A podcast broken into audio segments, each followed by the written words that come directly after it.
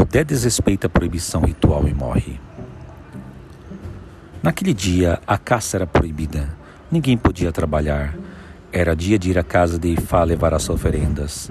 Mas Odé queria caçar, como fazia todo dia. Odé não se importou com o interdito. Odé não foi consultar o adivinho. Odé foi tranquilamente caçar. Seguiu o caminho da floresta.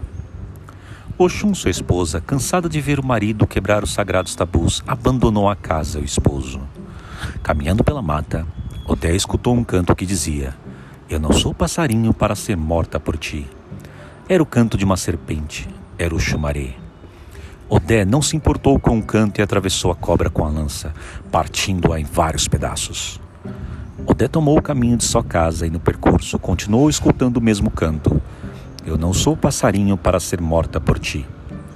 Ao chegar em casa, Odé foi para a cozinha, preparou uma iguaria com o fruto de sua caça e comeu a saborosa comida imediatamente. Pela manhã, Oxum retornou à casa para ver como estava o marido caçador. Para seu espanto, encontrou morto seu Odé. Odé estava morto e com o corpo caído no chão. Ao lado de Odé, Oxum viu um rastro de serpente que se alongava até a entrada da floresta. Desesperada, Oxum foi procurar Orumilá e ofereceu muitos sacrifícios. Orumilá ouviu o pleito da dolorosa Oxum. Orumilá deixou Odé viver de novo.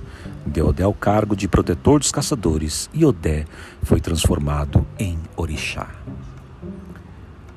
Amanhã tem mais um Itã. Siga-nos nas principais plataformas de podcast. Axé.